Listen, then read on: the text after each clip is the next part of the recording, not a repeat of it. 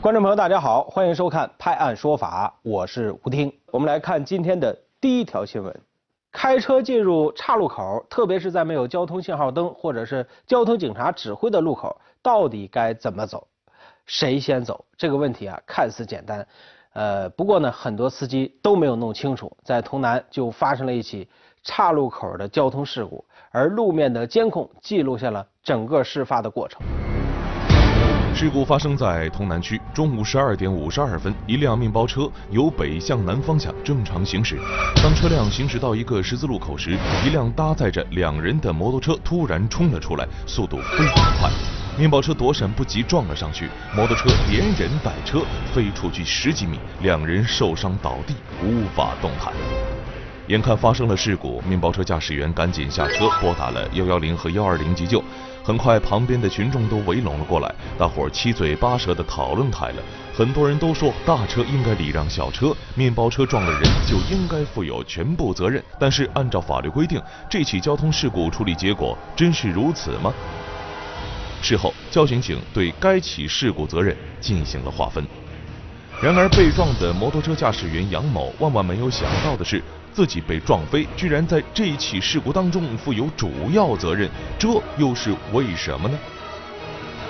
根据呃《中华人民共和国道路交通安全法实施条例》第五十二条第一款二项之规定，没有标志标线控制呃的路口，一是停车呃进行瞭望，让右方道路先行的之规定。杨某应该承担此次事故的主要责任以上。原来事故是由于杨某驾驶的电动摩托车在通过没有交通信号控制灯也没有交通警察指挥的交叉路口时，未让右方道路的面包车先行，所以负有主要责任。而面包车驾驶员在经过交叉路口时，车速过快也疏于观察，也是导致该起事故的另一原因。警方提示广大驾驶朋友，驾车。经过无红绿灯路口的交叉路口时，检修停车观察情况，确保安全后通过。很多朋友啊，可能都有这样的心理啊，大车一定要让小车，呃，天经地义的是吧？呃，被撞的人呢，他的权利一定是受到侵犯了啊，一定要占理占上风。如果抱有这样的想法，大错特错了。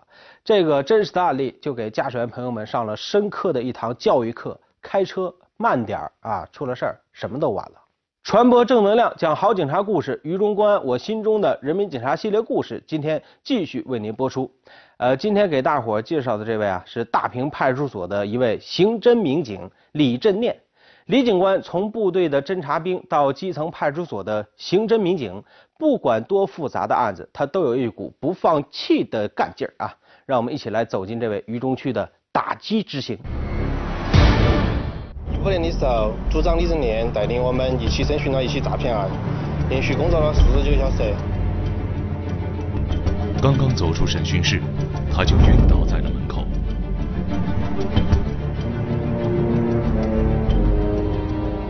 后来查出来，其实是因为肺结核导致他的肺上出现两处空洞。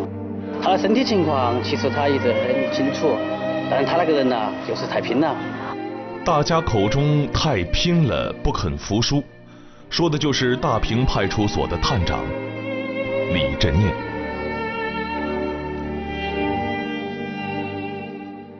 我今年四十六岁了，哎，一九九零年进入部队当了侦察兵，两千零六年转业到了大坪派出所，成为了一名案子民警。李振念说。作为案侦民警，熬夜是家常便饭。有时为了一个线索，一蹲守便是几个小时。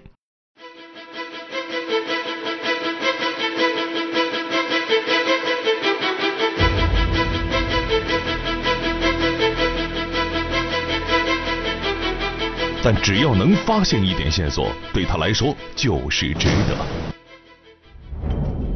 在办案中会遇到很多的问题和难点。而在部队当侦察兵的那些年中，让我学会了如何寻找蛛丝马迹。遇到棘手的案件，我从不放弃。二零一二年，辖区大坪医院发生多起扒窃患者及家属财物的案件，嫌疑人李某在大坪三院多次扒窃，偷的都是救命钱。我们在那里蹲守了十多天，终于将嫌疑人李某捉获。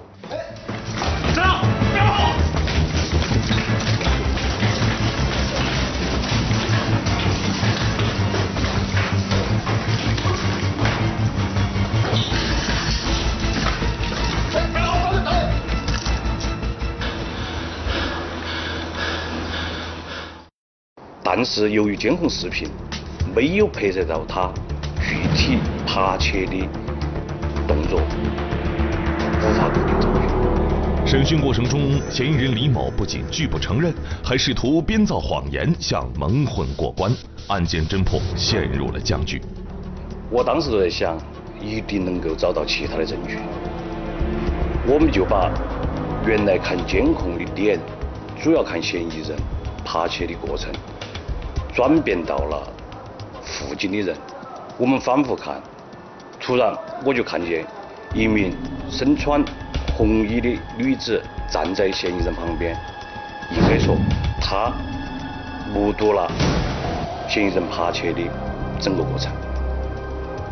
就根据这一细节，李振念在医院调出了那个时间段所有就诊患者的联系方式。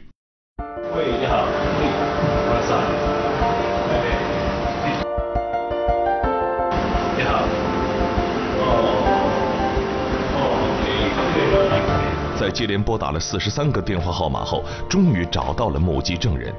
他来派出所工作十一年了，侦查经验丰富，再难的案件他都会思考到底。这些年来他经历的案子，哪怕是走进了死胡同，他也要给你辟出一条新路来。就是因为有这份敏锐的侦查力和从不言弃的决心，在近五年来，李振念带领自己的刑侦组打击处理犯罪嫌疑人两百余人，破案五百余件。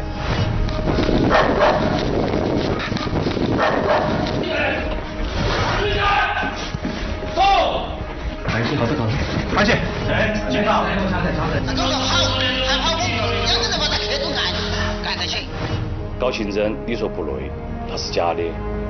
但每让一个犯罪嫌疑人成功伏法，我特别有成就感。拼，是李振念的工作状态；细，是他的工作特点。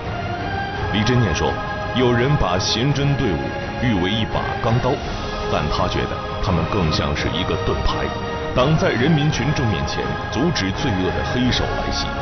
而他这把盾牌也将一直守护在保民平安的路上。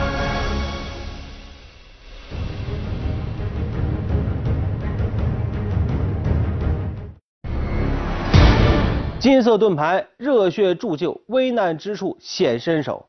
这句歌词献给每一位像李振念一样奋斗在一线的。侦查员们，好了，明天请您继续关注《渝中分局》我心中的人民警察的系列人物故事。这次评选活动，期待您的参与和关注。有句古诗是这么写的：“此情可待成追忆，只是当时已惘然。”这句诗呢，是用来形容两个在一起的时候啊，这个不懂珍惜，呃，错过之后。后悔了。家住大足的戴女士不久前因为感情不和和前夫离了婚了。呃，就在她感叹这段失败的婚姻的时候，却收到了前夫发给她的一段视频。而这段视频把她吓得不轻啊！她赶紧找到前夫，可是无论是微信还是电话，怎么也联系不上了。戴女士只好报警求助。当天我们就接到一个女士的报警，那个报警人自称她收到一段她前夫在车内发来的视频。她前夫在视频中自称自己已经割腕了，并且视频中明显的看见，呃，前夫的手腕上很多血迹。民警掌握情况后，通过何某家人了解到何某当天有可能在大足区清明桥附近，民警随即来到清明桥进行巡逻排查。受人受伤没得？人受有点那伤，那先送医院嘛。他那个。你两个是离家不远啥子吧？他为啥这样做啊？不晓不晓幺二零过来的送。当车开到沧州古城附近时，戴女士发现何某的车正停靠在公路边，何某正独自一人坐在副驾驶位。你这技术我不要命是吧？刚刚的吧？有问题没得？我看手啊，手拿冲我看。他前夫，呃，面色还是比较正常，然后他的座座椅下面散落着很多带着红色的那个纸巾用过的。我看一下吧，没事，都是拿你怕子吧那个。何某极力回避民警问话，同时还将左手故意藏在了身后。你拿出来，拿出来，听我说。红梅水的是是不是啊？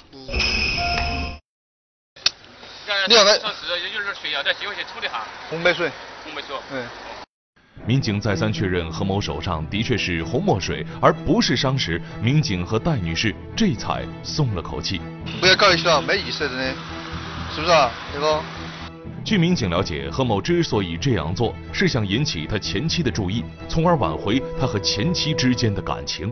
当事人的这种行为，嗯，虽然他的出发点也许是为了维护感情，但是站在我们的角度来说，还是应该告诫他，他的这种行为已经严重影响了社会的正常秩序，然后并且对社会的嗯构成了不良的影响，嗯，他的这种方式和行为违反了相关的呃治安管理处罚法规定。在民警的教育之下，何某是认识到了错误，诚恳地向戴女士道了歉，并表示以后不会干出这么荒唐的事儿了啊！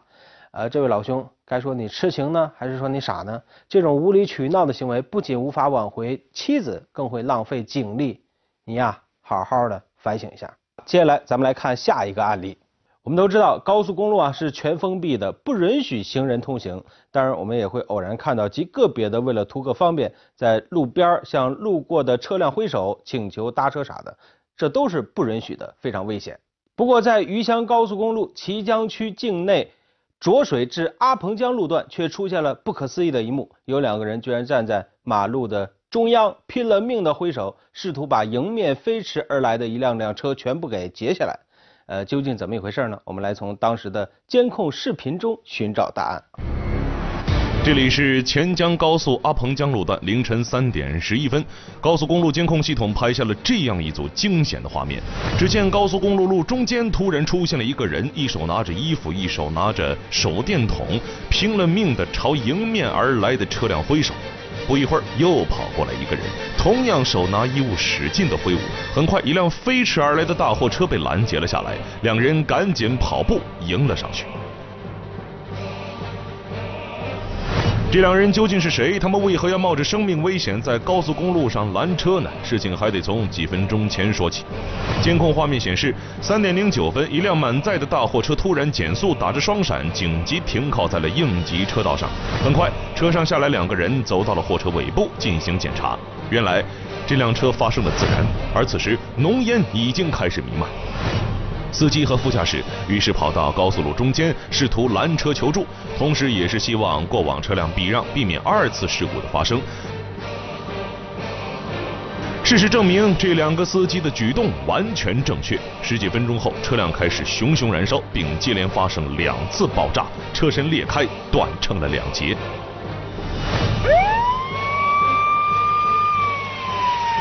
很快，高速执法人员和幺幺九消防官兵都赶到了现场。遇到有油没得哈？啊，没得，那是有，那就是嘞？里面有油没有？没有没有没有，有有省的有有一点点不多，就是剩一点点放不出来。追到还是充的油的话。经过半个小时的全力扑救，明火被扑灭，管制解除，现场交通缓慢通行。根据驾驶员熊师傅介绍，他拉着一车百货从成都去往江西，谁料行驶在阿彭江路段时，发现车辆后轮胎起火冒烟，眼看火势瞬间蔓延，他赶紧和副驾驶一道脱掉了上衣，挥舞双臂求助警示。可惜这二十多万元的货车被烧得一干二净。所幸的是，并没有人员伤亡。对于起火原因，高速部门正在进一步调查当中。话说这两个师傅还是非常勇敢，非常的冷静。车辆起火燃烧了，眼看着火势控制不住，接下来要爆炸了，并没有弃而逃之，而是跑到路中间拼命的求助，呃，截停过路车辆，让他们退后，避免发生二次的事故。而正是因为他们的这个举动，才没有造成更为严重的后果。在这里要为两位司机师傅点个赞。呃，经济损失没了，钱可以再赚，但是安全却是财富换不回来的。您了解中医滋补养生吗？您知道中华药酒文化吗？重庆电视台携手鸿茅药酒举办药酒滋补养生季，将您的滋补养生问题、常用养生小秘方发送到官方邮箱，或参与节目互动问答，即有机会赢好礼。药酒滋补养生剂为您答疑解惑，贴身服务您的秋冬养生。鸿茅药酒祝您每天两口健康长寿。